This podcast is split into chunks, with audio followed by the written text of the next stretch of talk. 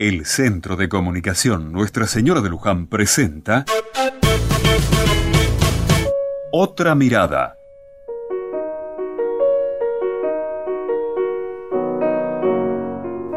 En este día conmemoramos la muerte de nuestro gran poeta José Hernández.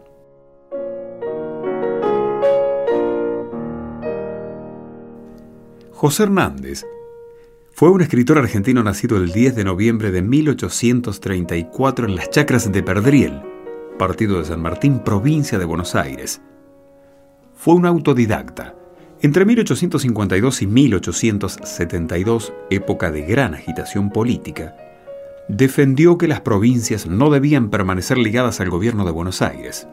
En 1853, Vistió uniforme militar y combatió en la batalla de San Gregorio contra las fuerzas del coronel federal Hilario Lagos. En marzo de 1857 se instaló en la ciudad de Paraná.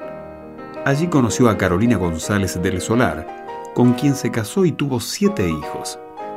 Combatió luego bajo las órdenes de Justo José de Urquiza. Intervino en las batallas de Cepeda y Pavón.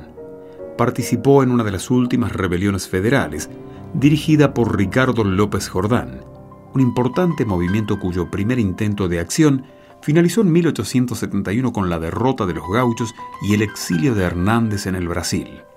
Después de esta revolución, siguió siendo por corto tiempo asesor del general revolucionario, pero con el tiempo se distanció de él. A su regreso a la Argentina en 1872, continuó su lucha por medio del periodismo.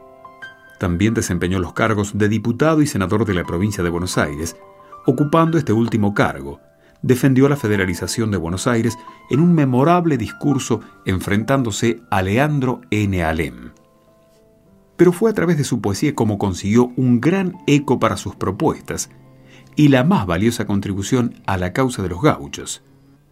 El gaucho Martín Fierro, escrito en 1872, y su continuación, la Vuelta de Martín Fierro, en 1879, en conjunto, forman un poema épico popular. Es generalmente considerado la obra cumbre de la literatura argentina. Desde ese mismo año, hasta 1881, se desempeñó como senador por la provincia de Buenos Aires. El 21 de octubre de 1886, murió en su quinta de Belgrano.